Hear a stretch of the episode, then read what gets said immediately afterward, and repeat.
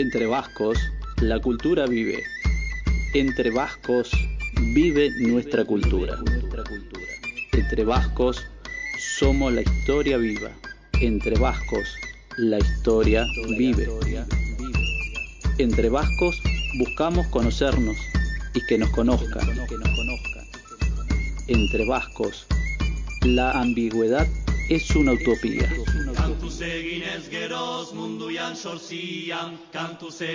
Entre vascos, la diáspora es unión.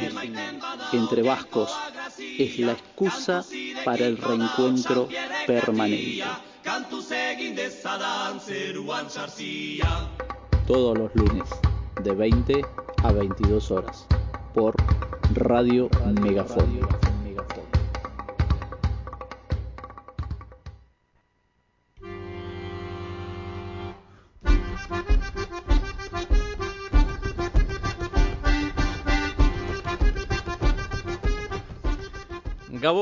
Manu Molina, Gabón, Ivane, ¿cómo están? Eh, Gabón, Sebastián, Gabón, Ivane y Gabón, Jena. Ahí está Jena, mago de los controles. Otro, Gabón, Manu. Sebas, Gabón, Manu, Gabón, Jena. Como dice Manu, otro lunes más aquí. Bueno, continúa, claro. Exactamente. El rendimiento, el rendimiento es bueno, ¿no? Exactamente. Eh, bueno, vamos a empezar saludando a. Yo sé que por lo menos Sergio de Río Cuarto está escuchando y sé también Pachi que está escuchando, entre otros. Así que, Wilfredo, seguramente también. Y, Wilfredo, que estará también, seguramente. Hoy no, no ha escrito, pero seguramente estará también. Así que nada, ¿Wilfredo ya empezó el camino de Trujillo a Caracas? No.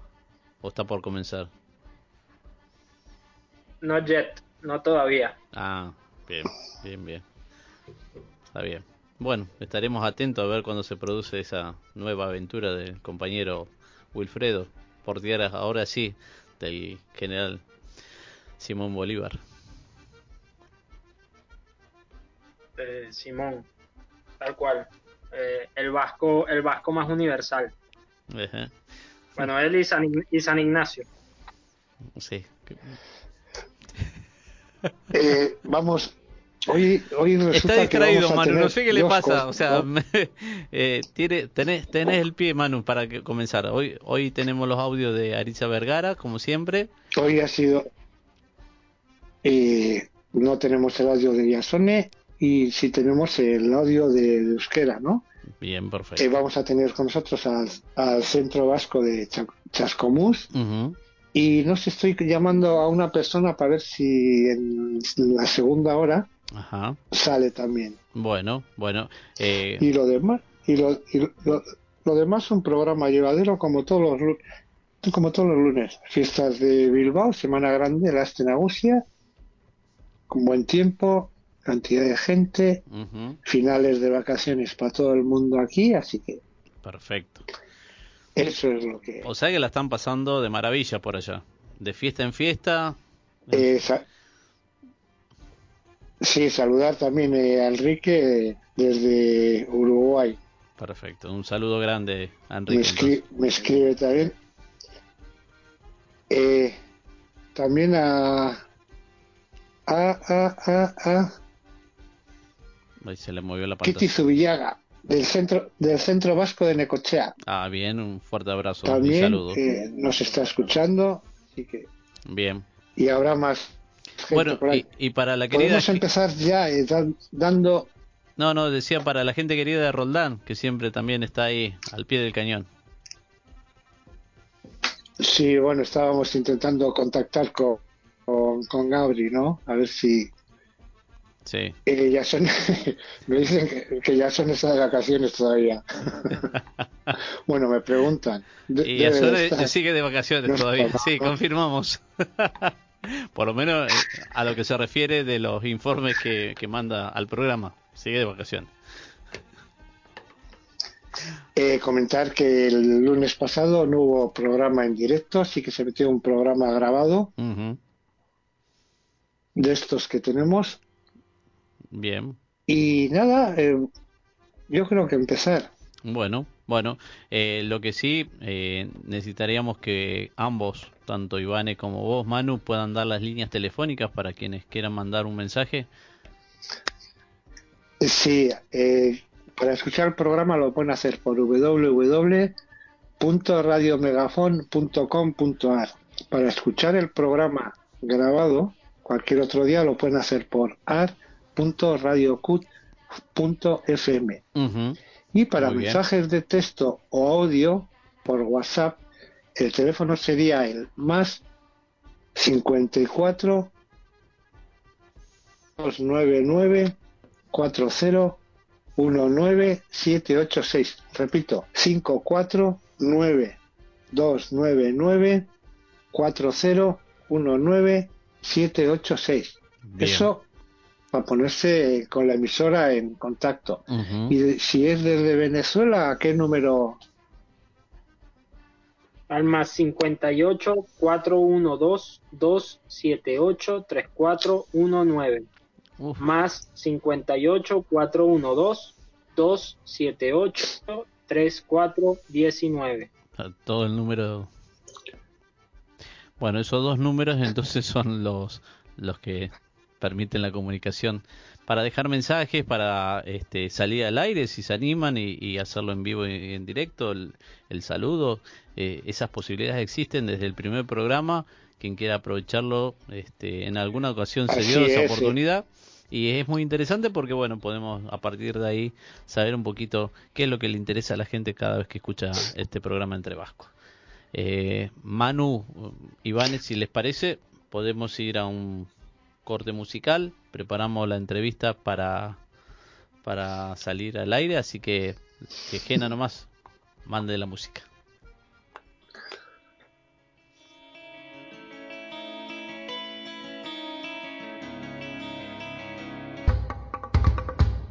Estamos escuchando Entre Vascos. Entre Vascos por Radio Megafon.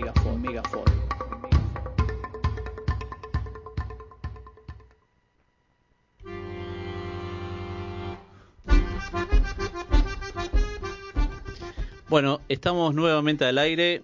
Ya tenemos a nuestros entrevistados de este día lunes, nuestros primeros entrevistados. Y como ocurre semanalmente, lunes tras lunes, cada vez que tenemos a gente para poder escuchar, Manu Molina, a usted le corresponde los honores. Sí, hoy nos acompaña con nosotros eh, la Fundación Centro Vasco Argentino de Chascomús y está con nosotros el presidente Gustavo Armendaris y Catalina Raras. Gabón a los dos. Gabón. Gabón, Gabón. Eh, la dinámica de esto es eh, daros paso a vosotros, que empecéis a comentar lo que queráis sobre el centro, cómo comenzó, qué gente trabaja, cuántos socios, qué, si tenéis espacio físico, cuerpo de baile, actividades, un poquitín todo y nosotros os iremos preguntando a la vez. ¿eh? O sea que cualquiera de los dos puede, puede empezar. Dale. ¿Arranco yo? Dale, arrancamos, Gustavo, arranca, arranca. Bien. Eh, yo hace poco que estoy como presidente, en realidad eh, hace poco que estoy en la comisión, pero bueno, en estos últimos años he tratado de, involucrarme en todo lo que he podido y he tratado de, estudiar la historia de nuestro centro vasco. Em, como todos saben, no voy a hacer, eh, no voy a hacer, no voy a decir nada nuevo. en nuestro país se producen varios, varios momentos de inmigración, ¿verdad? Y como toda inmigración llegó también a Chascomús. Y uno de los, este, lo que hizo la inmigración fue la llegada del tren. Chascomús fue punta de rieles, es decir, que hasta acá llegaba el tren, en 1865, es decir, que hasta Chascomús llegaba el tren desde Constitución y a partir de ahí no había más tren. Por lo tanto, alrededor de la Plaza del Progreso eh, había cantidad de fondas que eran regenteadas, por decir de alguna manera, por, eh, por vascos. Y por supuesto, cada fonda, cada boliche, cada hotel tenía su frontón, su frontón de trinquete. Em, eh, acá Chascomús, eh, bueno, eh, como, como todo el mundo sabe, llegan este, varias familias vascas y eh, no es hasta 1951 que un grupo de familiares se decide conformar el primer centro vasco de Chascomús, que termina de fundarse eh, en 1952. Ya para ese entonces ya funcionaba un club de pelota que gentilmente cede las instalaciones durante muchos años para que nuestro centro tuviera sus reuniones de comisión, sus romerías, sus, eh, sus noches de gala, por decir de alguna manera, y sus jornadas de pelota paleta o sus jornadas de mus. Eh, a partir de ese momento, bueno, el club de pelota, como dije, cede las instalaciones y es en muchos otros lugares de nuestra ciudad que nuestro centro realiza sus actividades. Lamentablemente, después de varios años, eh, nuestro centro deja de tener actividades por, por distintas razones y es hasta 1991 que se reorganiza nuestro centro vasco con el, nombre de Singuiraco Escaldunac, es decir, Vascos de la Laguna, con una nueva comisión. Y a partir de, de 1991, esa nueva comisión, el objetivo principal que se pone es la construcción de la casa propia. Y es así como en poco tiempo, en pocos años, el municipio cede a través de una ordenanza un espacio, un terreno, se empieza la construcción y en, mil en 2003 se realiza eh, la, inauguración oficial de nuestra actual este, casa. Y bueno, y a partir de ese momento le voy a dejar la palabra a Catalina para que cuente cuáles son este, nuestras actividades a partir de ese momento. Eh, o sea, sois un centro relativamente joven, ¿no? en realidad sí. Eh, es decir, como, como dije recién, se inauguró en 1952, vos imaginate que estamos hablando que la, las inmigraciones es en, el siglo XIX, uh sí que hasta ese momento no había una organización como Centro Vasco, pero sí tenemos este, relatos de que muchas familias se juntaban en casas donde, bueno, hacían culto a, la, a los bailes, a la música y las tradiciones. Pero no es hasta el 1952 que se organizan y se funda el primer Centro Vasco de Chascomús. Bueno, pero luego tenéis un, un periodo de, de años que no tenéis nada. ¿Qué, qué tiempo fue ese? ¿Un año, cinco años, diez? No sé. Desde el 52 hasta el 91. Es decir, en el 52, en el 52 comienza la actividad, eh, duró más o menos 10 años la, actividad eh, con fuerza, con vigor, y después, por distintas razones, ese, esa, esa actividad eh, se va perdiendo, va desapareciendo hasta el 1991, aproximadamente. Son años, ¿eh? ¿Y por, y por qué, ¿y por qué en el 91 se relanza nuevamente el Centro Vasco? ¿Qué, qué, qué es lo que generó eso? Bueno, un grupo de, familias, un grupo de familias eh, vuelve a tener fuerza para la, reinauguración de nuestro centro y se juntan y deciden este, refundar nuestro centro vasco. Es así, simplemente la, historia dice eso, es decir, la fuerza, las ganas de juntarse, de que la, colectividad vasca tuviera un lugar donde juntarse, donde, donde hacer cultura al idioma, a los bailes, a los cantos y a las tradiciones. Está bien. Oficialmente el centro, el, centro vasco figura desde el 2003.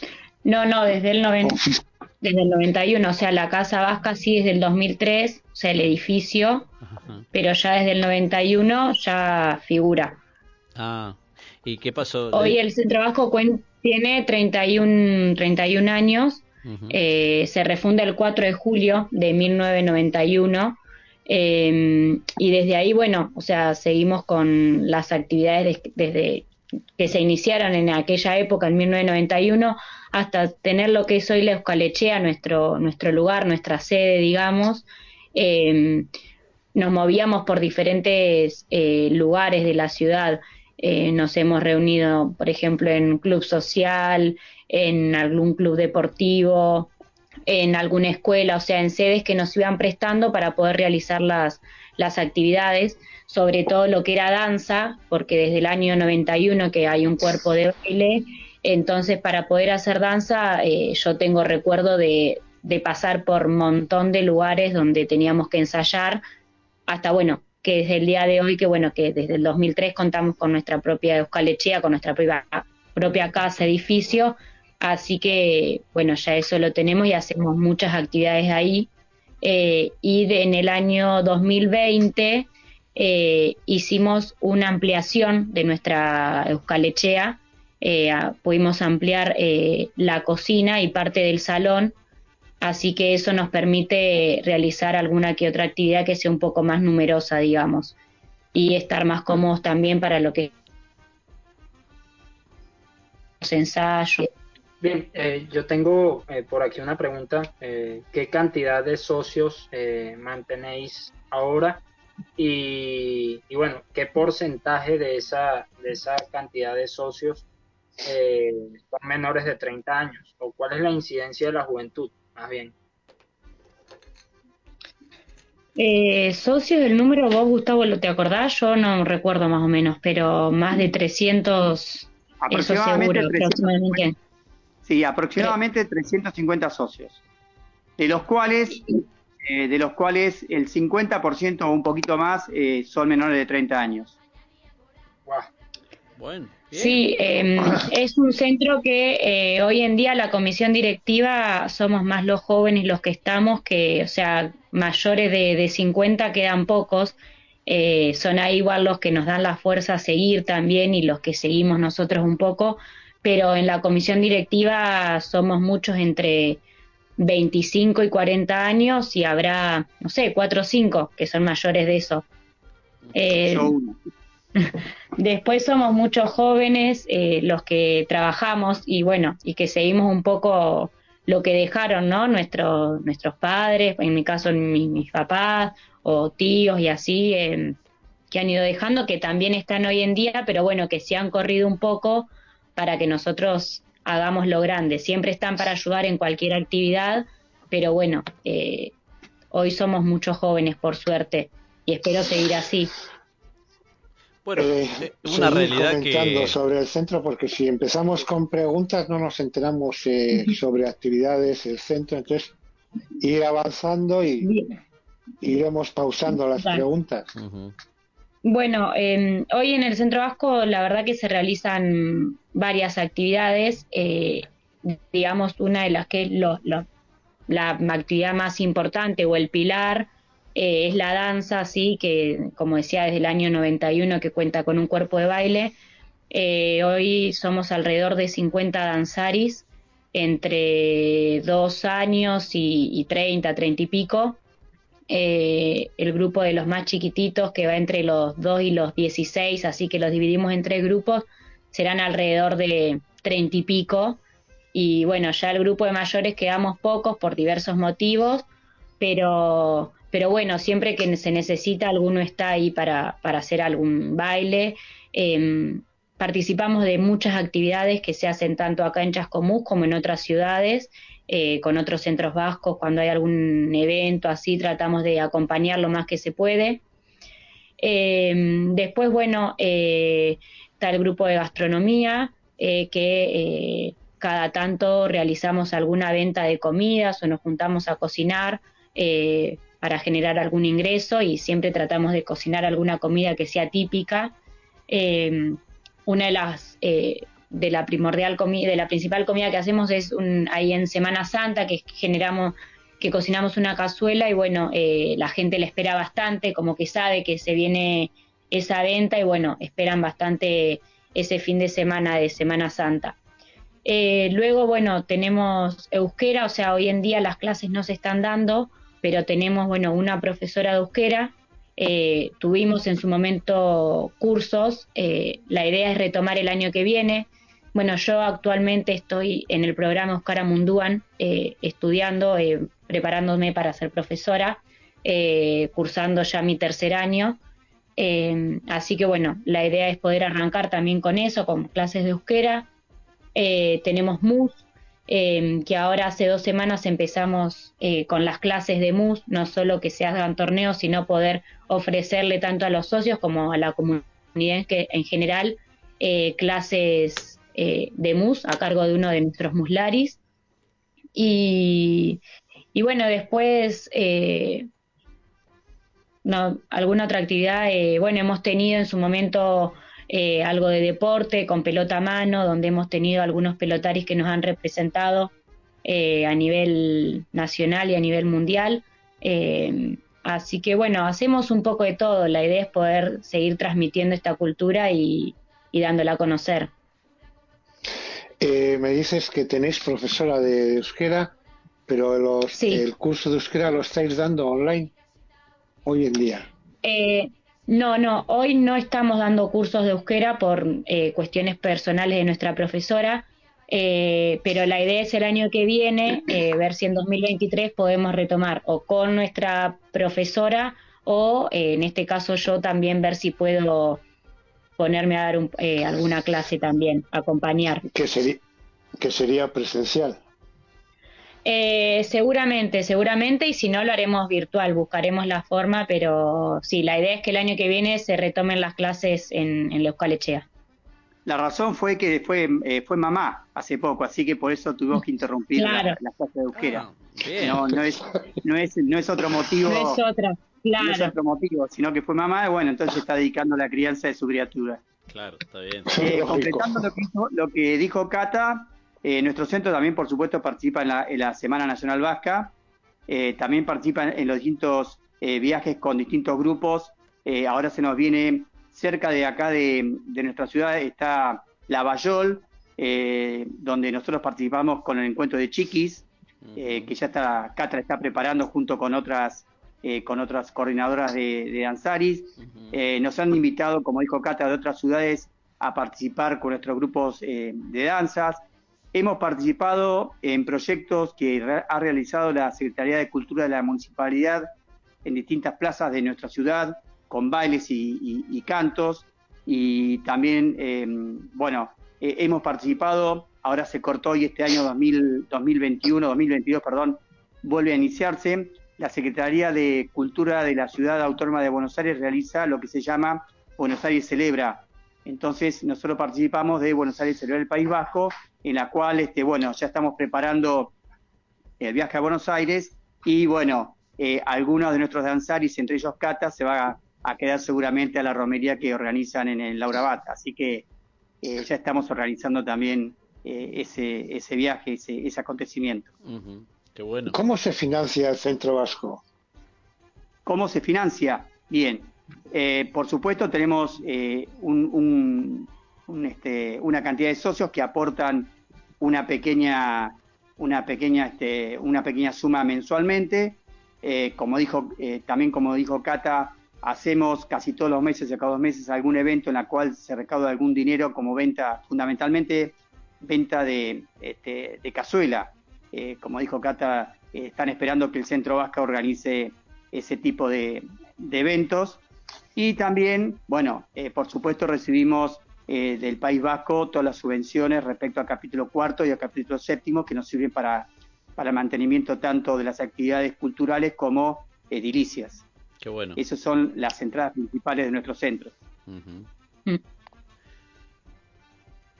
¿Cuál, eh, ¿Cuál creen ustedes o por qué creen que pase el, futuro de los centros vascos? Digamos, esta es una pregunta que se la solemos hacer a, todos los centros, eh, dado que, bueno, evidentemente eh, cada vez somos menos los vascos en cada uno de los rincones en los que nos encontramos y no va a venir otra migración a América.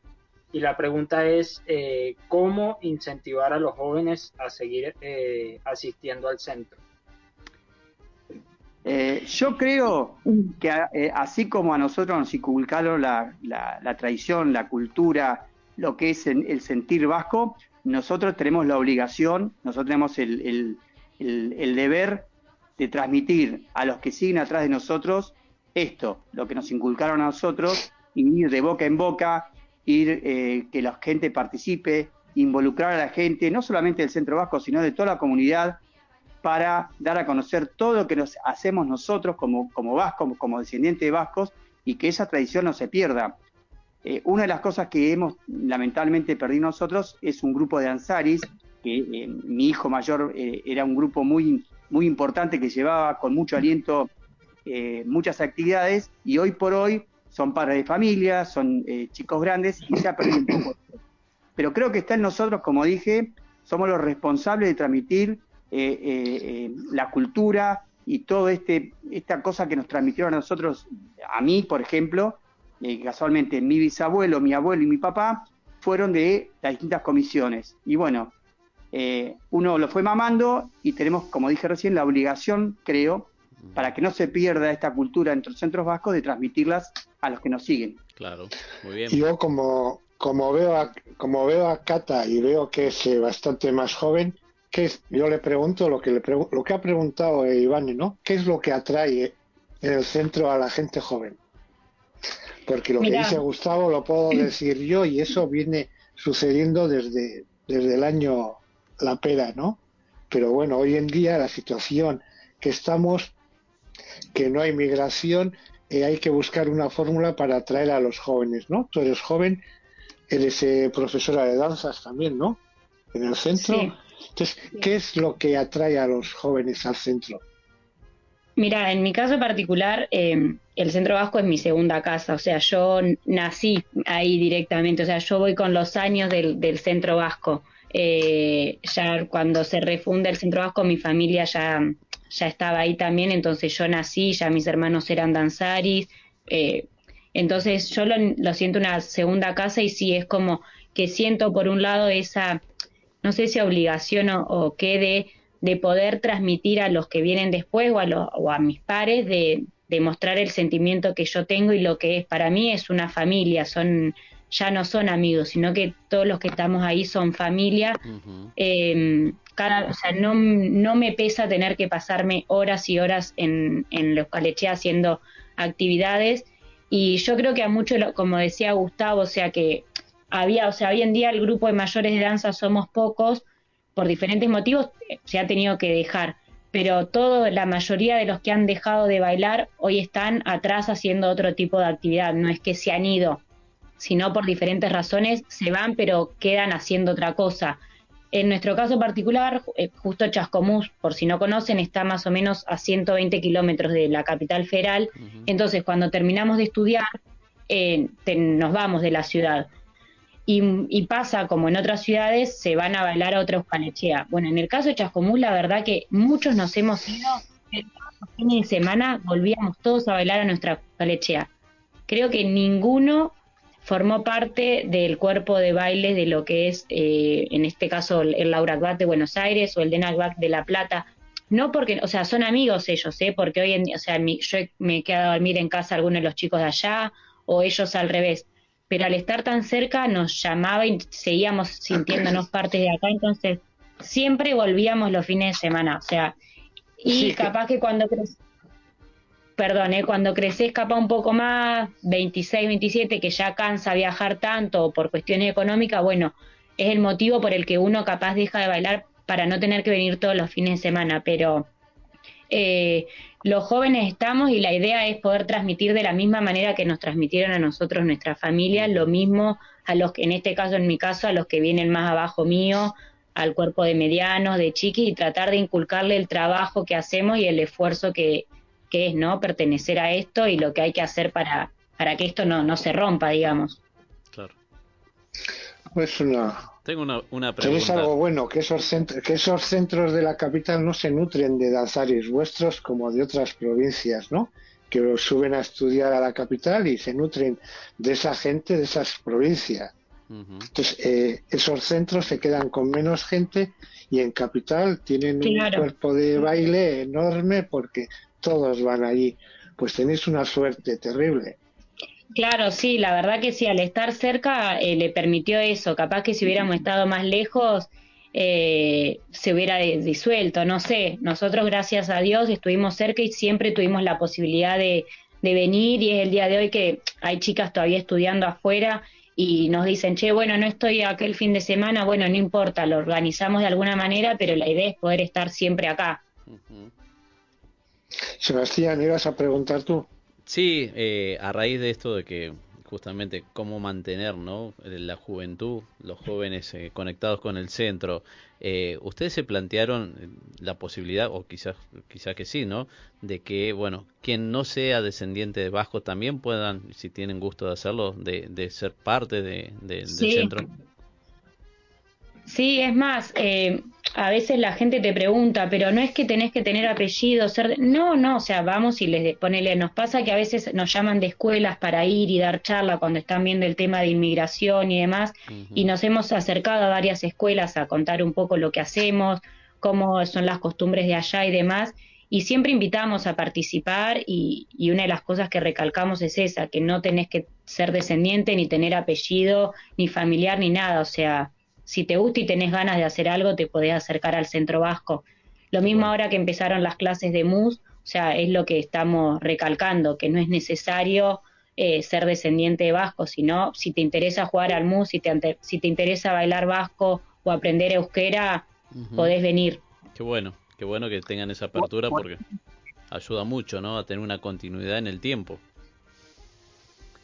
Es por eso que tratamos de no quedarnos dentro de nuestra casa, sino de hacer trabajos y proyectos con fundamentalmente eh, con la comunidad educativa y con la comunidad eh, en general y tratar de, participar de todo lo que son los proyectos del Estado municipal, de, los proyectos de la, de la Secretaría de Cultura de la Municipalidad que eso nos hace estar en contacto con la comunidad en general de Chascomús. Y como dijo Cata, de que no sea necesario que sea descendiente de Vasco, ni mucho menos, sino que puede participar cualquier persona.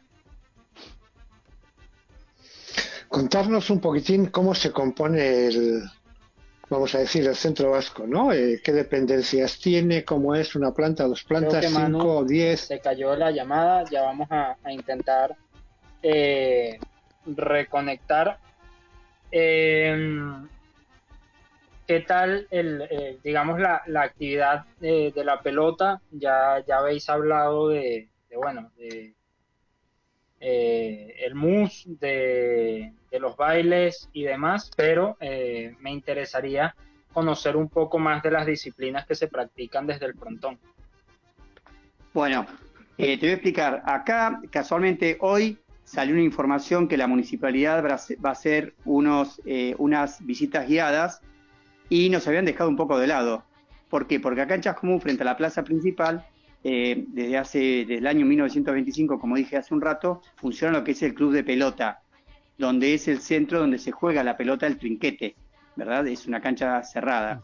Nosotros hace un tiempo hicimos eh, algún tipo de convenio con este club para que nuestros socios pudieran eh, ir a jugar a, a ese club y también donde se practicara eh, la pelota a mano fundamentalmente.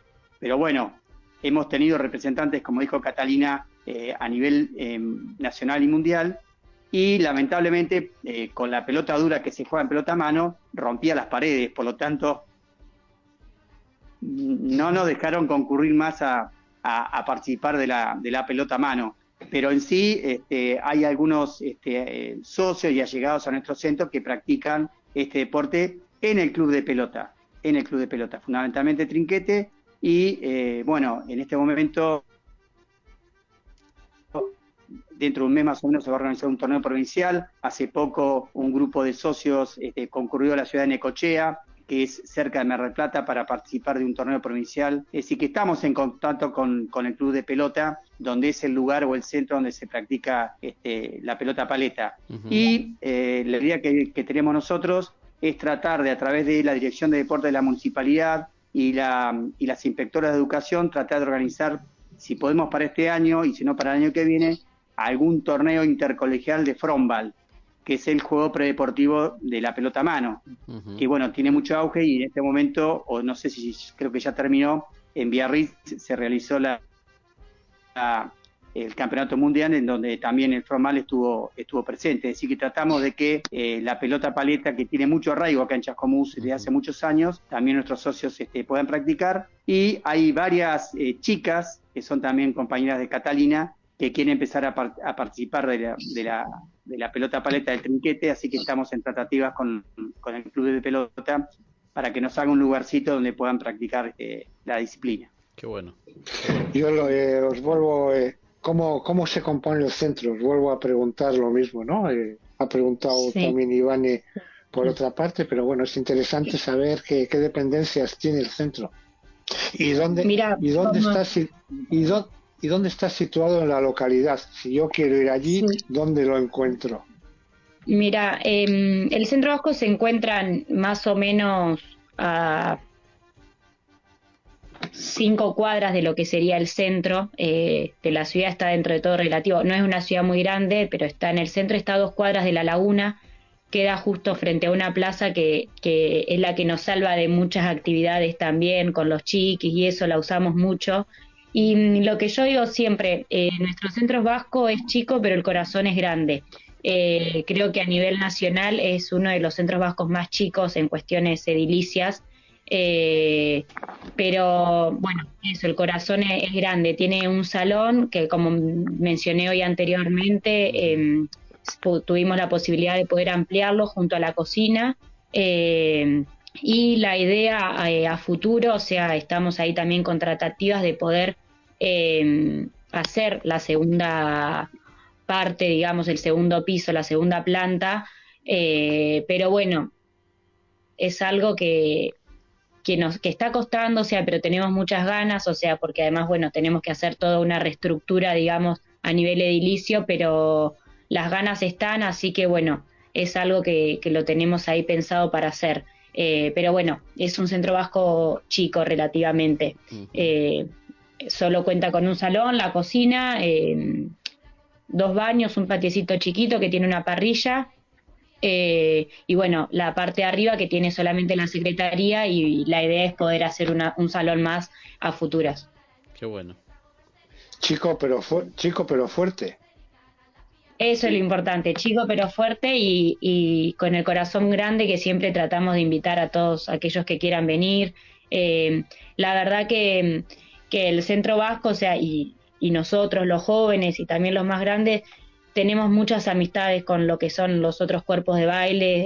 Eh, la verdad que, eso es lo lindo, yo creo, de, esta colectividad vasca a nivel nacional y lo fuerte que es en el país, em, las amistades que te deja, em, el hecho de poder participar en, muchas actividades, de poder viajar y, demás, em, es una de las cosas más lindas, yo creo, que tiene esto. Eh, las, las amistades que uno hace más allá de, en tu ciudad, sino también afuera.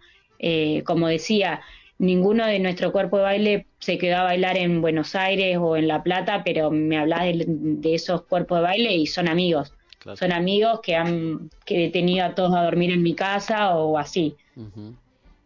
¿Qué os iba a decir? Eh, hablabas de que en la junta directiva hay, gente hasta 40 años, por ejemplo, 40, 45. Eh, habláis de unos 300 socios, números redondos. A la hora de elaborar, de echarse el centro al hombro para actividades, para hacer una comida, ¿cuánta gente es la que realmente trabaja? Y ahí, viene la pregunta difícil. Porque, claro, porque yo, yo ahora me guío porque dices, bueno, somos un centro que tiene gente joven. Generalmente la gente joven es la que más suele arrimar el hombro, ¿no? Porque la gente mayor ya se va apartando un poquitín. Pero si tampoco y depende de la actividad que hagamos. Depende de la actividad que hagamos. Eh, la verdad que cuando es gastronomía eh, hay que sacar el, sombrero por, por las mujeres y por las grandes que están atrás. Hay un grupo, o sea, que seguimos a ella, un grupo de Sucaldari grandes, eh, de 50 en adelante, que son las que van ahí a cortar y nosotras estamos atrás, las más chicas, eh, guiándolas, eh, siguiéndolas a ellas, perdón. Pero sí, es depende de la actividad también que hagamos. Hay veces que somos más que otros, hay veces que podemos estar 10 y aparecen también los enojos y demás, no te voy a mentir, como en otras actividades podemos ser 20, 30 y sale todo mucho más rápido. Eh, la verdad que cuando son actividades grandes solemos ser bastantes y movernos muchos más. A veces la previa a esa actividad son pocos los que se mueven y en el evento somos más. Eh, como todo, yo creo, ¿no? Como toda comisión directiva, como todo Euskalechea, me parece que a muchos les pasa, porque tengo conocido en varios Euskalechea y siempre hablamos de lo mismo. Es eso, a veces somos los mismos los que estamos atrás poniendo el hombro, pero bueno, después estamos todos o bueno, o, son enojos que del momento y después pasan y, sale todo con... Cuando ves lo lindo que sale todo y cómo se va la gente de los eventos, bueno, uno se queda con eso y, ya está. Pero bueno, como digo, a veces somos más, otros menos. Qué bueno. Sí, el, problema es, es común en todos los centros, ¿eh? preguntamos lo mismo a todos y en todos. No, somos 200, pero a la hora de, de laburar ah, realmente para organizar algo, ¿cuántos? No, 12, 10, 15. O sea, es, es, es muy común. Una de las fechas donde más gente participa, como decís vos, para colaborar es San Fermín. Ahí en San Fermín somos uno. Aparte de la comisión, este, está el grupo de bailes colaborando, eh, los chiquis colaboran también. Creo que San Fermín es una de las fechas donde más, eh, donde más gente colabora en la previa, en la durante y en el post. Eh, esa es una, una fecha importante. Pregunta Wilfredo, que es el presidente del Centro Vasco de Lima, de Lima no, de Trujillo. Perú eh, ¿cuántos jóvenes participan dentro de la comisión directiva? Y jóvenes de, a, ver, jóvenes, ¿a qué le llamas jóvenes? ¿Menores de cuánto? no sé. Eh, Yo tengo 34 años y me siento joven. bueno, lo importante es cómo te sientas, ¿eh? Yo no le digo, no, pero lo, dijo lo dijo Cata ya, que había una edad tope, ¿no? Eh, hasta no, sé si a ver, o sea, más o menos entre 25 y 40 somos la mayoría. Después hay, habrá, ¿qué son? Tres o cuatro mayores de 40 en la comisión. Eh, estás vos, Gustavo, y dos o tres mujeres más. Después todos los demás somos jóvenes.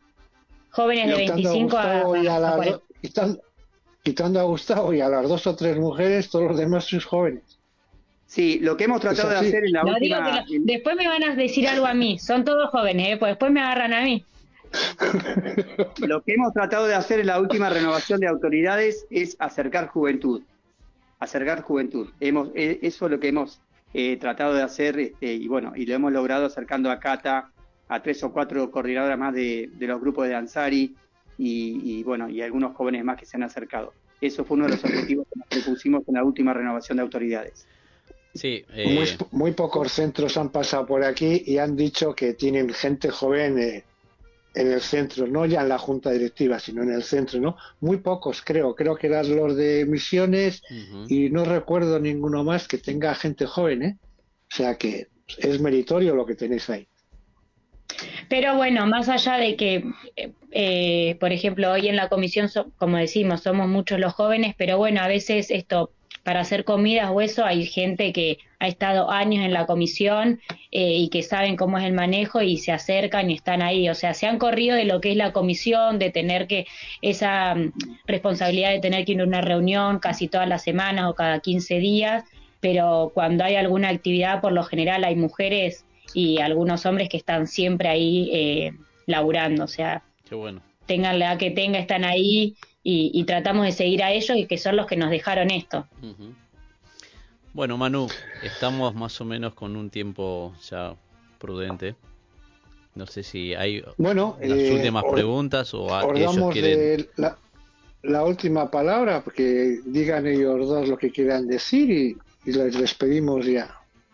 Yo, eh, en vez de hablar, si ustedes me permiten, eh, un integrante de la comisión que es Martín Larralde, su padre y su abuelo fueron fundadores de la primera y de la segunda vez que se fundó nuestro centro. Así que si ustedes me permiten, yo voy a leer unas palabras, una poesía, un poema, no sé diferenciar en este momento si es poesía o, poema. En las bravas playas del Cantábrico baña, y que como guardián celoso el imponente Pirineo guarda, hay una raza de tiempos milenarios la raza de los fuertes, como el roble, que junto con ellos se levanta. Son los hijos de Euskadi, son los vascos, ese pueblo feliz que canta y baila.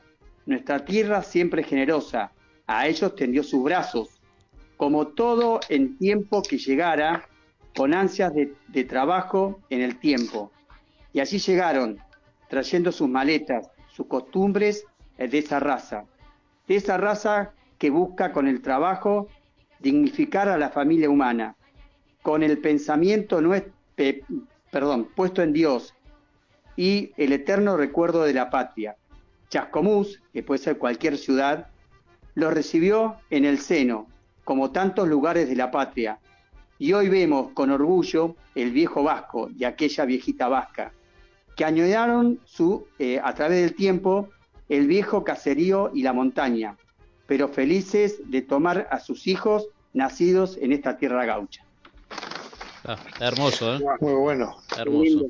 Muy lindas palabras. Cata. Con eso eh, fueron mis palabras. Tu turno, si quieres, si quieres decir tú algo, adelante. No, yo más que nada agradecer por esta invitación, eh, por dejarnos contar un poco lo que hacemos acá en, en nuestra Eucalechea. Y bueno, eh, bienvenidos son cuando quieran acercarse por Chascomús, las puertas estarán abiertas.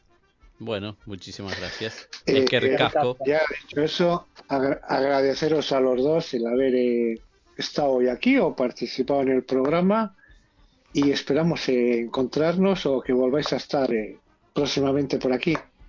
Cualquier actividad que tengáis eh, para desarrollar, si queréis eh, pasarnos, la difundiremos también aquí sin ningún problema. Así que es que ricasco a los dos. Soy Venga, Suri, Agur. Agur. Agur. Bueno, así teníamos nosotros la primera entrevista de este día lunes. Eh, vamos a un pequeño corte musical y volvemos.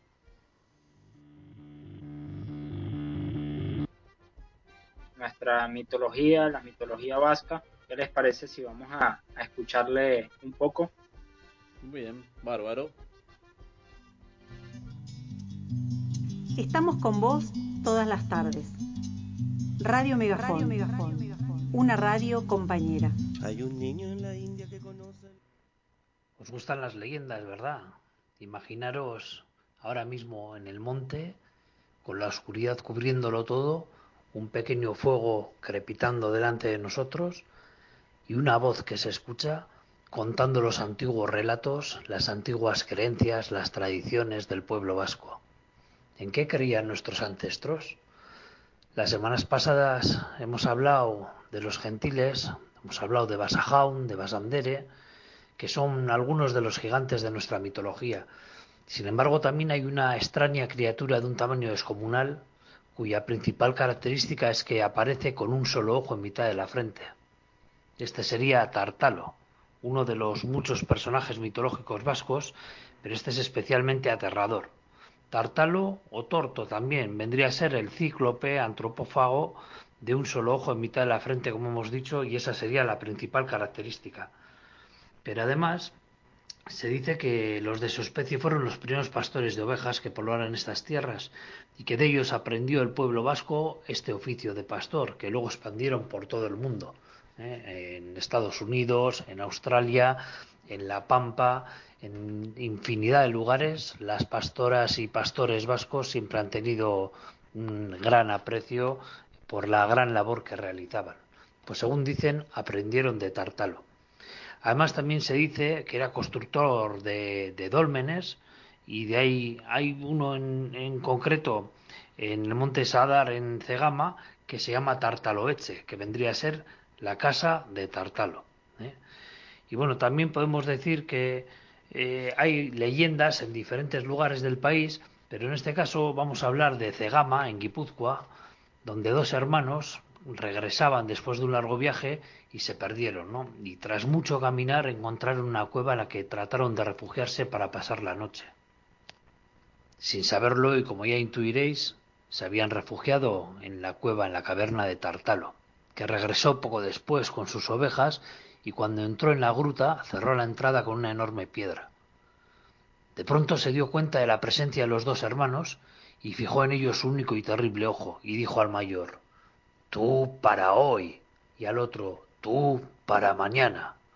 Y diciendo esto, según el relato, parece que cogió al mayor, lo atravesó con un asador y lo puso al fuego donde se lo comió ante los horrorizados ojos del hermano menor.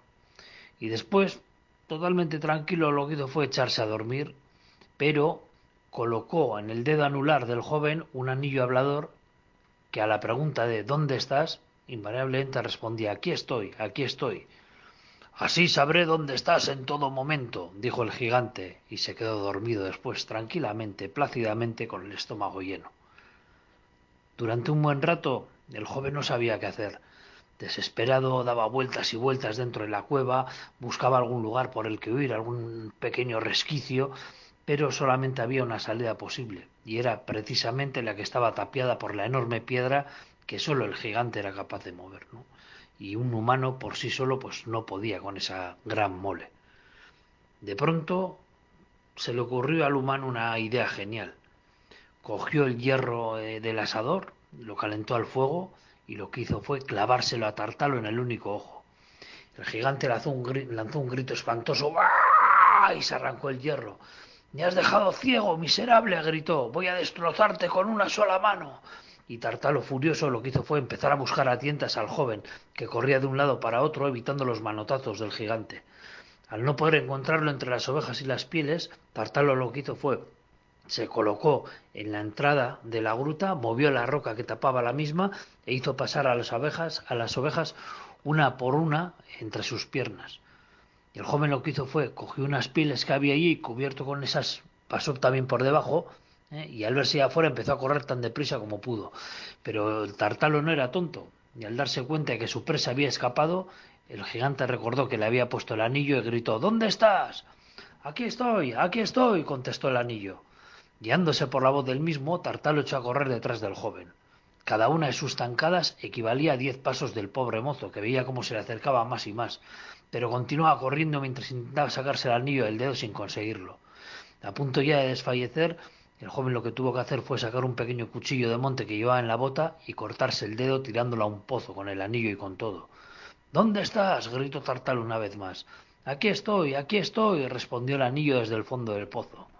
Y Tartalo, el cíclope monstruoso que aterrorizaba la, la, región, cayó al pozo también siguiendo ese grito del anillo y se ahogó porque no sabía nadar. Dicen que desde entonces ningún otro de su especie ha vuelto a aparecer por la zona de Cegama ni por los pueblos vecinos, aunque nadie se acerca demasiado a Tartaloeche, por si acaso. Como vemos, las leyendas de gigantes son muy habituales en la mitología vasca ¿eh? Y han aparecido en muchos lugares, especialmente en Guipúzcoa y en Vizcaya, pero también hay algún relato eh, que nos habla de los, de los bondadosos gentiles, de los seres que protegen los bosques y los rebaños, como son los Basajaun, y también de los tortos o los tartalos. Eh, en este caso, en la, en la localidad eh, alavesa de, de Domaica, en Zuilla, un genio terrible que tenía un solo ojo en mitad de la frente, por lo tanto era un torto o un tartalo, ¿eh? vivía en la zona, ¿no? Y decían que era tan fuerte que era capaz de arrancar un árbol con una mano. Por lo tanto, los habitantes de la zona estaban aterrorizados, porque Anso, que así es como le llamaban a ese gigante, robaba todo tipo de alimentos, en especial vacas y ovejas para alimentarse. Pero el temor era aún mayor, porque también había raptado a muchos caminantes que habían pasado cerca de la cueva donde vivía y nunca más se les había vuelto a ver vivos. Muchos habitantes de la comarca decidieron marcharse a vivir a otro sitio y los que se quedaron, porque no tenían dónde ir, veían como día a día disminuía el número de animales. Los árboles frutales aparecían en ocasiones destrozados, las huertas arrasadas y la pobreza era cada vez mayor.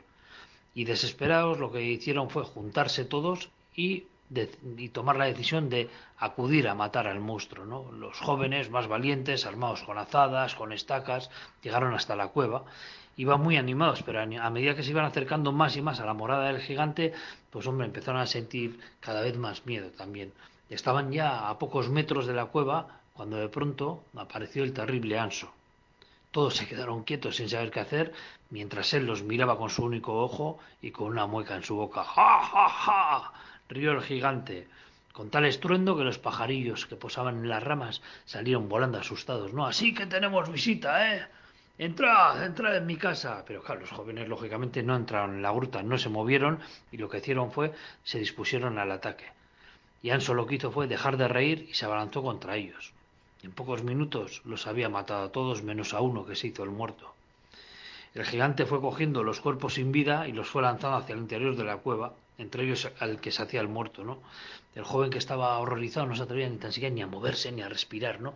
Y luego escuchó al gigante que decía Ciérrate, charranca. Y una gran piedra redonda cerró la entrada de la cueva. El joven siguió allí sin moverse y ya cuando finalmente escuchó que no había nadie allí, alzó la cabeza y comprobó que el gigante no estaba dentro de la cueva. Miró a su alrededor y vio que allí había muchos esqueletos, ¿no? Y sintió tanta pena que comenzó a llorar porque pensó que, que, bueno, que estos eran todos los desaparecidos y entre ellos estaban también los cadáveres de sus amigos, ¿no? Los que habían ido con él a pelear contra el monstruo. Pero luego ya comenzó a calmarse y empezó a pensar en cómo salir de aquella cueva, de aquel terrible lugar, ¿no? Y estaba pensando y pensando cuando de repente escuchó otra vez la, eh, la voz del gigante desde fuera, desde el exterior de la cueva, que decía ¡Ábrete, charranca! Y la piedra de la entrada se corrió para dejarle paso. Entonces el joven se escondió debajo de los cuerpos de sus amigos y esperó. Anso lo que hizo fue acercarse, cogió uno de los cuerpos, lo asó en una gran fogata y se lo comió, y después se tumbó encima de cien pieles de oveja y se quedó allí dormido. Y aprovechando que el gigante dormía y que la entrada estaba abierta, el joven lo que hizo fue arrastrarse lentamente hacia la salida y empezar a correr ¿eh? durante kilómetros y kilómetros sin mirar atrás. Y con los primeros rayos del sol ya se quedó, se quedó dormido allí y, empezaba a pensar que no podía seguir huyendo, que el objetivo que tenían todos ellos era acabar con el monstruo, que sus amigos habían muerto por ese objetivo, y por lo tanto lo que hizo fue regresó a la cueva. Cuando llegó al lugar, se subió a un árbol y allí, oculto por las ramas, se puso a pensar en qué podía hacer para vencer al gigante y entonces tuvo una idea y gritó ¡Hanso! ¡Eh! ¡Hanso! ¿Quién me llama? respondió el gigante. Soy yo, has matado a todos mis amigos y vengo a luchar contigo. ¡Ja, ja, ja! Eres un infeliz, te aplastaré como una hormiga. Y el gigante loquito fue a asomar su fea cabeza por el agujero de la cueva para ver dónde se encontraba aquel que se atrevía a retarlo. ¡Ciérrate, charranca! gritó el joven, y la piedra, la piedra se corrió, atrapando la cabeza de Anso y matándolo en el acto. Y desde entonces los habitantes de la zona a la mesa de Domaica pudieron vivir tranquilos y regresaron incluso aquellos que habían marchado anteriormente, florecieron de nuevo los frutales y los rebaños volvieron a pacer tranquilamente en los prados. Anso, Tártalo o Torto habían desaparecido para siempre. Como vemos, gigantes, seres de un tamaño descomunal, que habitaron los territorios vascos, los territorios del pueblo vasco de Euskal de punta a punta del país, y que poco a poco, por la acción humana, fueron desapareciendo. A día de hoy no sabemos si existen ya, tal vez en los lugares más apartados, más recónditos, todavía podamos encontrar algún rastro de estos seres milenarios que nos acompañaron en, en los albores de la historia, ¿no? cuando nuestros ancestros comenzaban a expandirse por el territorio. Tartalo, Torto, Anso, Basajaun, Basandere, Gentillac, son tantos que se nos hace difícil pensar que todo se debe únicamente a la imaginación de nuestros antiguos. Y por lo tanto, algo debe haber de cierto en estas historias. Soy Aritza Vergara, os hablo desde Vizcaya, de Euskal Herria, y os mando un abrazo a todas y todos los que habéis escuchado estos relatos, y os emplazo a volver a escucharnos la semana próxima, en la que hablaremos de los seres diminutos. Vamos de un extremo al otro, pero siempre conociendo la mitología vasca. Un abrazo y buena semana. ¡Ayo! Estamos escuchando Entre Vascos por Radio Megafon.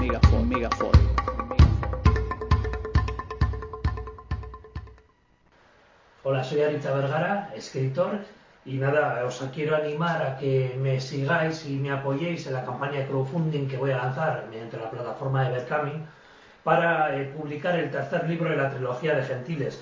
Comenzó con este primero, Gentiles, el último secreto de la mitología vasca, continuó con los gigantes eternos y ahora lo que os planteo es una campaña de crowdfunding para poder sacar eh, el tercero, que el tercero vea la luz, se titula El mundo subterráneo y es un paso desde el thriller más actual hasta la literatura fantástica. Si os apasionan los libros de tensión, de acción, si os gusta la mitología y especialmente la mitología vasca, este puede ser vuestro libro. Apoyarme y a cambio tendréis diferentes recompensas, como puede ser un ejemplar del libro, eh, como puede ser también eh, un marcapáginas, una lámina de mitología o la trilogía completa cuando tengamos ya el tercero. Así que nada, muchas gracias por adelantado y ánimo que entre todos lo vamos a conseguir. Es que ricasco. Estamos escuchando Entre Vascos por Radio Megafon.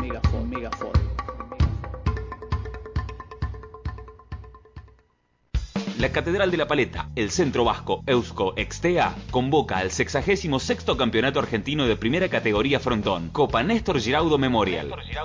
2, 3 y 4 de septiembre en Villa María, Córdoba. el más argentino de los campeonatos con la participación de numerosas figuras de la paleta nacional. Conseguí tu entrada comunicándote al 353-657-0844 y al 353-422-9048.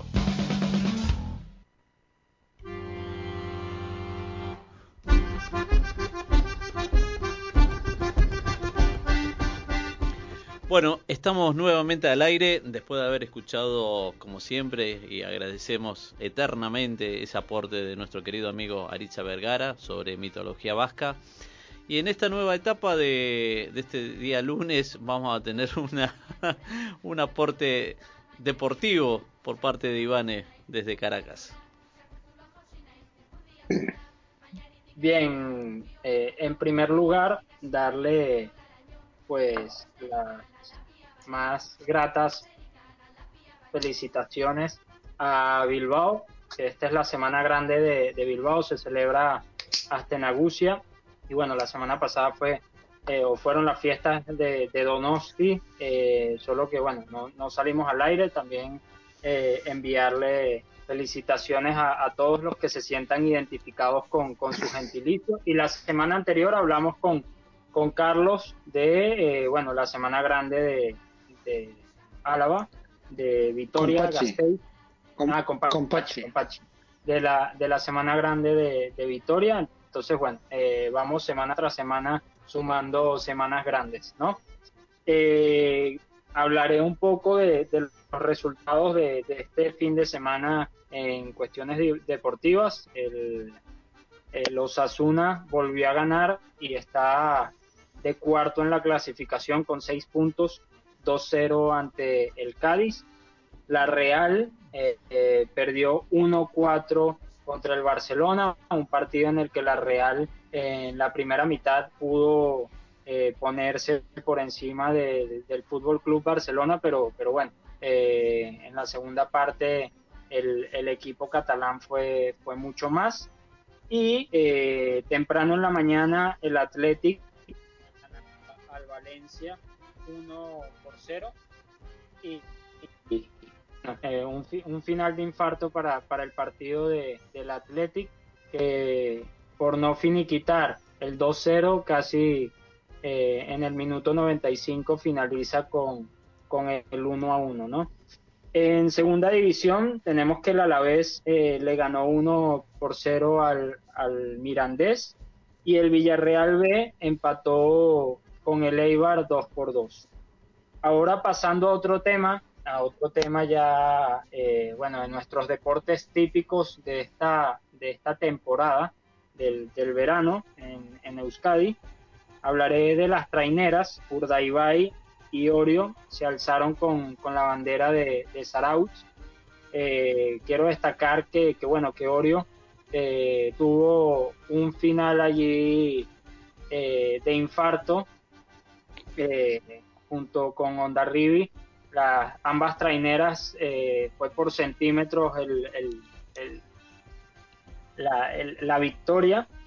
Y en mano, eh, parejas, Lazo y María Escurrena se impusieron 22 a 10 a, a Tuna y a, y a Zabaleta. Y pues bueno, es un poco del, del deportivo de, de este fin de semana.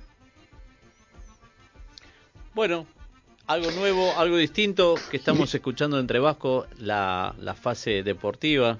Manu, no sé si tenés algo más que agregar, me parece que ha sido un muy buen reconto deportivo. Sí, que, que bueno, que esto es...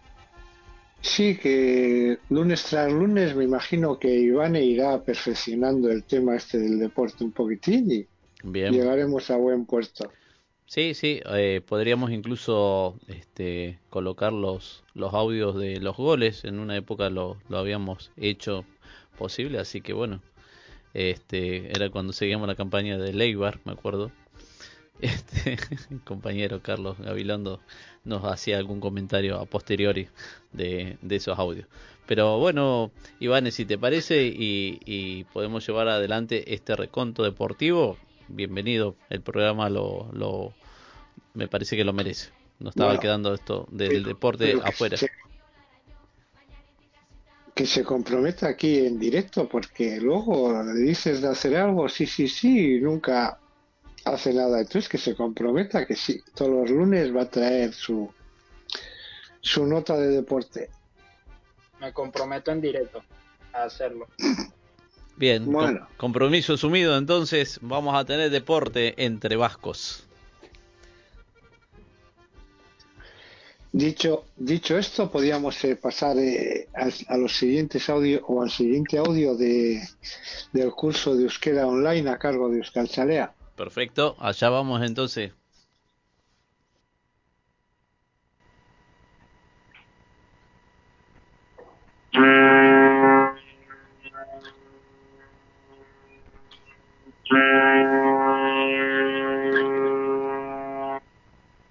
Euskara ontziratua. Bigarren denboraldia, segunda temporada. Kaixo lagunok, ongi etorri Euskara ikastarora. Hau da, Euskara ontziratua. Astero, Euskarazko hitz eta esamolde batzuk ikasten ditugu, eta horretaz gain, Euskal kulturari buruz hitz egiten dugu. Agurtzen, gure burua aurkezten eta oinarrizko informazioa eskatzen ikasten dugu. Kaixo, les damos la bienvenida al curso de euskera. Esto es Euskara Untziratua, que quiere decir euskera enlatado o embarcado. Todas las semanas aprendemos algunas palabras y frases en euskera y además hablamos sobre cultura. Aprendemos a saludar, a presentarnos y a pedir información básica. Hau patere, zelan? Kaixo Anabel, oso ondo eta zu? Oso ondo ere bai. Aizu, hace mucho que no nos contás algo sobre cultura. Siempre nos comentabas cosas muy interesantes. Me leíste la mente. Justo estuve pensando eso en la semana y me puse a investigar. Hablando de los itinerarios, ¿te acordás? Me pareció interesante comentar algo acerca de alguien que anduvo mucho en su momento, San Ignacio de Loyola, que sabemos que nació en Aspeitia, en Guipúzcoa, en 1491, en una época marcada por las guerras de bandos y de conflictos entre la corona de Castilla y la de Navarra. Luego de ser herido en Iruña en defensa de los intereses de la corona castellana, su vida dio un vuelco hacia lo religioso. Realizó peregrinaciones, fue hecho prisionero por la Inquisición, estudió en París y creó, junto con Francisco de Javier, en 1534 la orden religiosa llamada la Compañía de Jesús, que se convirtió en paladín de la contrarreforma católica contra el protestantismo y murió en Roma en 1556. A pesar de que es un santo polémico, él y también su obra La Compañía de Jesús, en las Euskalechea de Argentina, cada 31 de julio, aniversario de su muerte, es honrado por la comunidad vasca como santo patrón. Y hasta no hace mucho existía la frase Euskaldun Fededun, es decir, que para ser considerado buen Euskaldun era necesario ser creyente y practicante. Sabemos, que Sabino Arana llevó esta identificación hasta el extremo al hacer de la fe una seña de identidad, es decir, como que explotó el, el catolicismo étnico. Pero bueno, más allá de lo religioso, desde fines del siglo XIX, tal fiesta de San Ignacio funcionó como aglutinante de los vascos y vascas dispersos en la diáspora. Y en más de una ocasión encubrió ideales políticos y organizacionales más que religioso. Eso es todo. Hori. Oso interesgarria, Tere, eskerrik asko. Eso es reati. Repasamos lo que vimos la vez pasada. Es un tema nuevo. Ahí, Noski. La última lección aprendimos nondik, de o desde dónde. Para expresar eso, cuando un nombre propio o común del lugar termina en vocal, le agregamos tic. Y cuando termina en consonante, etic. ¿Te acordás algún ejemplo? Bye. Monte Carlo Tic, desde Monte Carlo, París Tic, desde París, Menditic, de o desde la montaña, Comune Tic, de o desde el baño. Osondo. También aprendimos a decir en qué vamos a un lugar. Para decir en avión, a Egaskin, que es avión, le agregamos es o z si la palabra termina en vocal, para expresar ese en del castellano. Egasquines en avión. Bye. Y acá tengo anotados más ejemplos. A chamarres, a dedo. Autos, en auto. Y chasoncis, en barco. autobuses en autobús, oñez a pie, egasquiniez en avión, trenes en tren, chirringas o bicicletas en bicicleta. Edar, Quitere. Esta nueva información la agregamos a lo que ya sabíamos y Tere pudo armar el itinerario para la visita de Garasi a y Euskaras lo armó en euskera. Bye. Buenos Aires etik misiones será goaz autobuses. Urjanciak y Custera. Vamos de Buenos Aires a Misiones en autobús a ver las cataratas. Misiones etik Humahuacara goaz paisaya ederrak ikustera. Humahuacatik saltará a, chamarrek, a chamarrez goaz empanadak yatera. Saltatik biedmaragoaz egazkinez y igeriegitera. Vamos de Salta Viedma en avión a nadar en el río. Autos goaz biedmatik barilochera, eskiatzera eta chocolateak erostera. De Viedma a Bariloche vamos en auto esquiar y comprar chocolate. Barilochetik Ushuaira, Ushuaiara goaz paseatzera. Bikain, Tere. Dame un minuto para tomar aire que fue largo el viaje. ¿eh? Lasai, lasai. Oso bidaia polita da zurea. Bye, oso polita. Pero tengo una duda. Vamos mucho pero no venimos. El verbo venir no lo vimos, ¿no? Es, oraindik ez, todavía no, pero lo vamos a aprender ahora. Ederto. El verbo etorri, venir en castellano, se conjuga así. Ni nator, yo vengo, uradator, él o ella viene, gugatos, nosotras o nosotros venimos, Pará, pará, más despacio que lo estoy anotando. a dos, su zatos, vos venís o tú vienes, suek zatoste, ustedes vienen o vosotros venís, aiek datos, ellas o ellos vienen. Ajá. Entonces, si quiero decir que vengo de Arrecifes es ni Arrecifes Nator. ¿Arrecifes? ¿Me faltó algo? Ah, el nondik. Ni Arrecifesetik Nator. Hori da oso ondo. Su nondixatos es de donde venís. Bai, ¿no? bai. Mm, Nondixatos. Komunetik nator, común del baño. Cuando aprendimos Joan, ir, te fuiste al baño, ahora venís al baño. Tenés que tomar menos agua, Ana, o ir al urólogo. Capaz que tenés incontinencia. Se te escapa eh, un pichín. Teresa, Mercedes eta favores, no se me escapa nada. Bueno, si se te escapa no es nada vergonzoso. A muchas personas les pasa y se puede solucionar con una medicación. Es un problema de salud como cualquier otro, ¿no?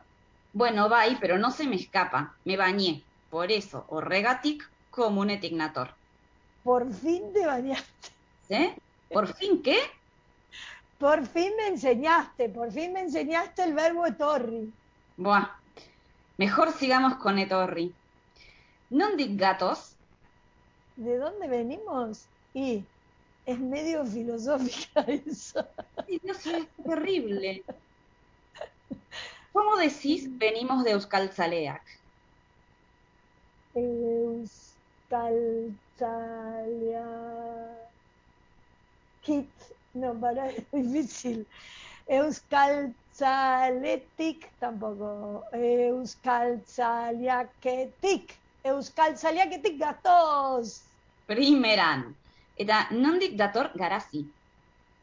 Garazi, Euskal Herritik dator. Conversemos para practicar. Hace mucho que no conversamos. A dos. A ver, eh, supongamos que nos encontramos en la calle, acá en Buenos Aires, y vos venís caminando con Elenita. Elenita nire aizpada. Bai, zure aizpada. Kaixo, Tere, hau Elenita, zen moduz? Oso ondo, eta zu? Oso ondo ere bai. Nondik zatozte? Etxetik gatoz Eta nora zoazte? supermerkatura goaz. Oinez, erosketak egitera, eta zu nondik zatoz? Euskal Zaleaketik nator, Eta nora zoaz? zinemara noa, Zertara zoaz zinemara? pelikula ikustera, Begira, haiek ikasleak dira, nondik datoz? Tabernatik datoz. Eta nora doaz? Euskaltzaleak doaz. Euskara ikastera. Beno, banoa, agur neska, ondo segi. Agur, laster arte. Ederki, tere, oso ondo. Eskerrik asko, ya estamos por hoy, ¿no? Resumimos lo que vimos. A dos. Hoy aprendimos el verbo venir, etorri. Minator, yo vengo. Uradator, ella o él viene. Gugatos, nosotras o nosotros venimos. Su satos, vos venís o tú vienes. Su exatoste, ustedes vienen o vosotros venís. Hay datos, ellas o ellos vienen. Vimos también algunos ejemplos de cómo usarlo. Ni arrecifes etignator. Su comunetixatos. Garasi euskal herritik Gu euskal zaliaketik gatoz. Y Tere propuso conversar para practicar el tema nuevo. Kaixo Tere, hau palenita, zer moduz? Oso ondo eta zu? Oso ondo ere bai. Nondik zatozte? Etxetik gatoz. Eta nora zoazte? Supermerkatura goaz oinez, erosketak egitera. Eta zu nondik zatoz? Euskal zaleaketik nator. Eta nora zoaz? Zinemara noa. Zertara zoa zinemara? Pelikula ikustera. Begira, haiek ikasleak dira, nondik datoz? Tabernatik datoz. Eta nora doaz? Euskaltzaleak doaz, Euskara ikastera. Beno, banoa, agur neskak, ondo segi. Agur, laster arte. Eta gaurkoz nahikoa da, por hoy es suficiente. Antes de irnos, les queríamos contar que si quieren seguir aprendiendo euskera y conocer a otras personas que también quieren aprender, nos pueden contactar. Bye. En Euskal Zaleak, el Euskaltegui de Buenos Aires, contamos con un curso de euskera a distancia. Si quieren recibir información, escriban a idiomavasco.gmail.com Va de nuevo por si no llegaron a anotarlo. idiomavasco.gmail.com nos vemos la semana que viene. Ondo segi eta laster arte. Agur.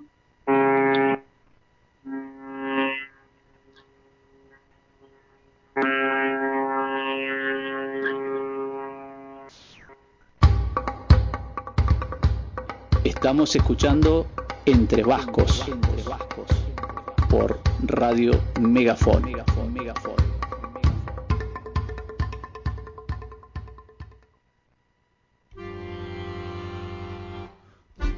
Bueno, estamos nuevamente al aire. Eh, agradecemos mucho eh, a nuestras compañeras que siempre nos están mandando los audios de, Euskera. Y ahora sí, estamos con nuestro queridísimo amigo de todos los lunes, especialista en cine vasco, Carlos Gabilondo. Gabón, Carlos. Gabón, Gabón. Gabón.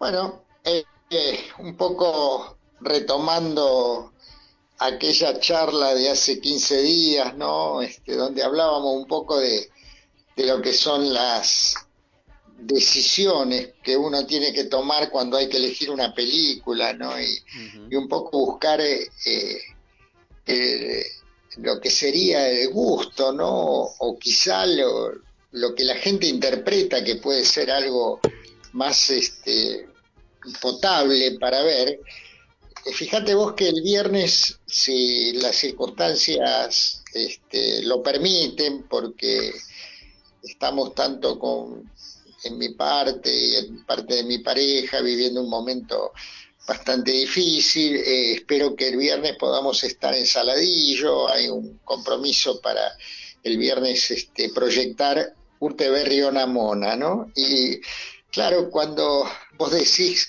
que la gente elige ese, porque ahí sí que no tengo responsabilidad, porque fue una elección de la última vez que estuvimos en Saladillo, que querían ver Urte Berrio Namona, y bueno, vos decís, este, eh, vamos a enfrentar una película de humor, pero de un humor porque siempre está ese pedido o esa solicitud de cuando vos pasás el cine vasco de que, de que haya películas de, de humor, ¿no? Y bueno, y Telmo Snal acá encara un, un humor tan negro que por momentos ya la palabra negro queda, queda corta, ¿no? Es tan negrísimo ese humor.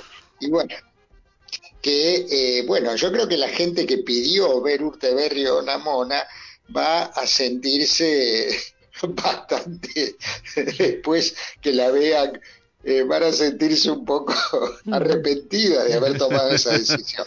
Pero bueno, vamos a, ver una película realmente trascendente en su momento, es una película del año 2011 y donde Telmo Esnal se larga solo a dirigir, ellos habían dirigido junto con Asier Altuna eh, lo que fue Aupa Cheveste, que fue una película eh, muy trascendente porque fue una de las primeras películas que reinsertó el euskera en lo que es el, cine vasco. Bueno, vamos a ver una película que vuelvo a decir, tiene un contenido de humor negro, este, realmente muy terrible, eh, pero tan real que aquel que ha tenido personas este, allegadas, suegras, madres, que han atravesado etapas de, bueno, de decadencia final, y bueno, se van a ver reflejados en muchas situaciones que se viven en la película, ¿no?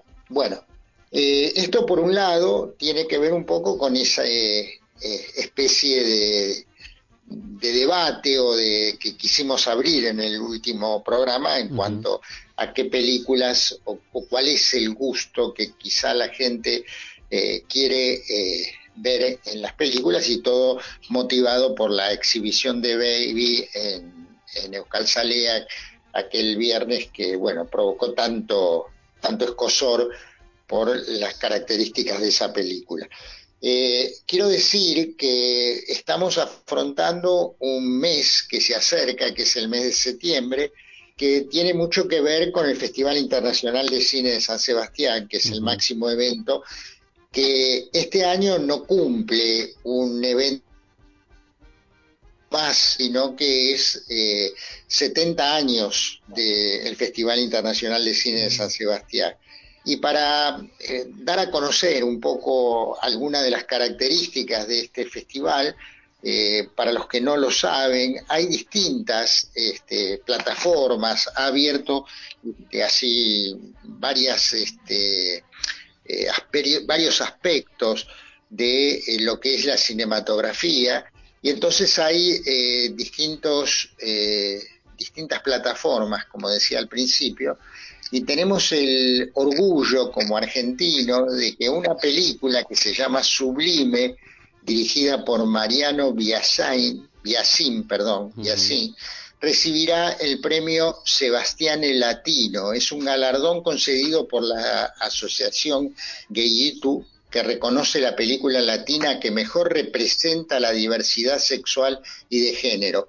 Y la verdad que eh, realmente eh, nos tenemos que sentir orgullosos de que un argentino nacido en 1980 en Buenos Aires pueda eh, lograr este premio que es destinado a la película que refleja los cambios que la lucha del colectivo ha conseguido en la vida cotidiana, una película donde romanticismo, adolescencia, música, miedo y deseo se dan de la mano para contarnos una historia positiva y entrañable. Bueno, conclusión eh, que eh, este joven director cuenta la historia de Manuel, un chico de 16 años que vive en un pequeño pueblo costero toca el bajo en una banda con sus mejores amigos, uno de ellos Felipe, a quien le une una estrecha amistad desde que eran niños, y Manuel está saliendo con Azul, con la que tiene una relación muy intensa, pero cuando llega el momento de su primer encuentro, Manuel siente algo completamente nuevo que le hace ver a Felipe con otros ojos. Bueno, eh, esta película y este premio me parece que nos coloca en un lugar como siempre, eh, resulta en el cine, el cine argentino en el Festival Internacional de Cine de San Sebastián. Pero no es solo esta película. Eh, Argentina 1985 es otra de las películas que va a estar presente en el Festival Internacional de Cine de San Sebastián, con la presencia de, de Ricardo Darín y Peter Lanzani en los papeles protagónicos, así haciendo o recreando la historia del juicio a las juntas en 1985, donde Darín hará el o hace el papel de Estracera y donde eh, Peter Lanzani hace el papel de Moreno Campo. Y creo que todos los que tenemos algunos años recordamos ese gran momento que significó el juicio a las juntas y ha sido eh, recreado en esta película y me parece que competir en el Festival Internacional de Cine de San Sebastián es un hecho realmente muy eh, significativo para el cine argentino teniendo en cuenta que eh, está Darín de por medio que en el año 2017 cuando yo tuve la posibilidad de participar en el festival, fue una de las personas este, que fue eh, honrada como eh, los personajes que el festival siempre recrea.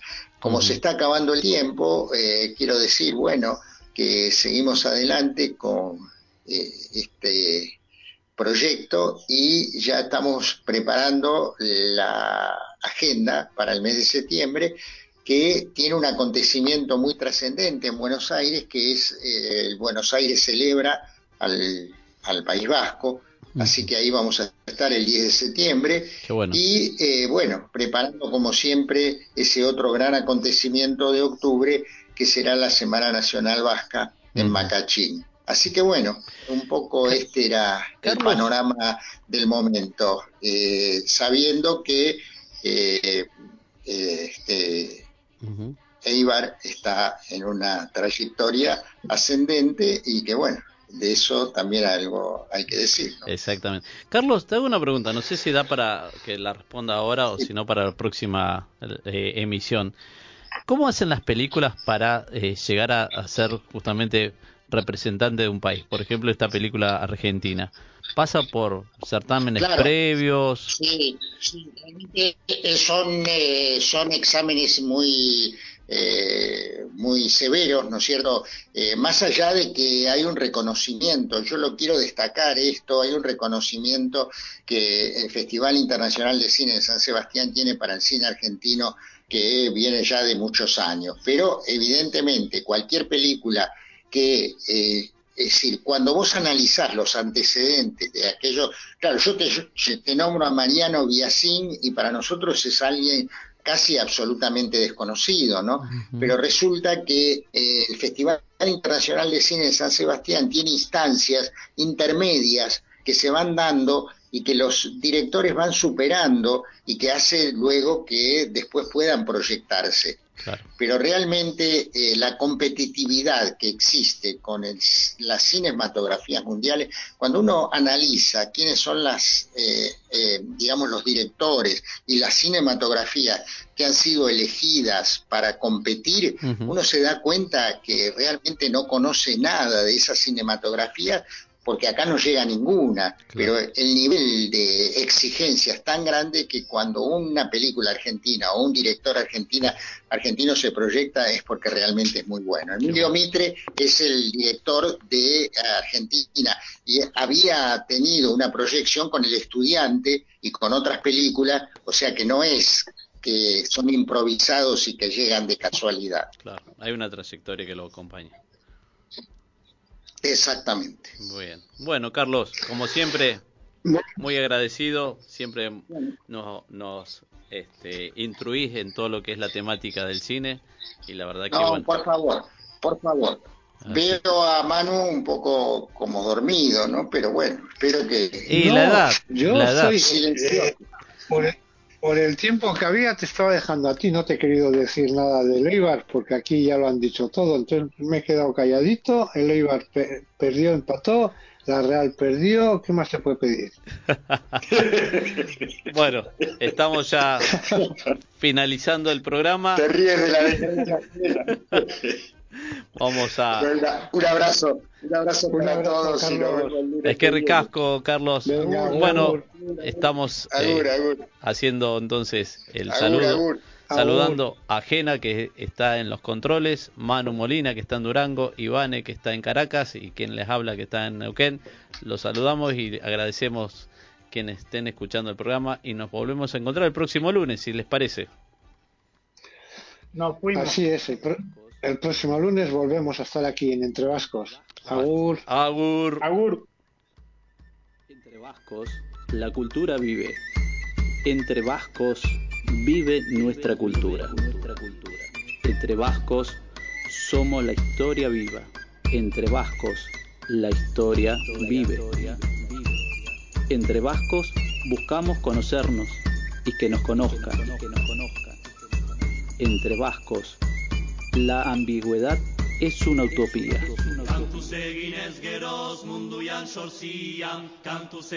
Entre vascos, la diáspora es unión.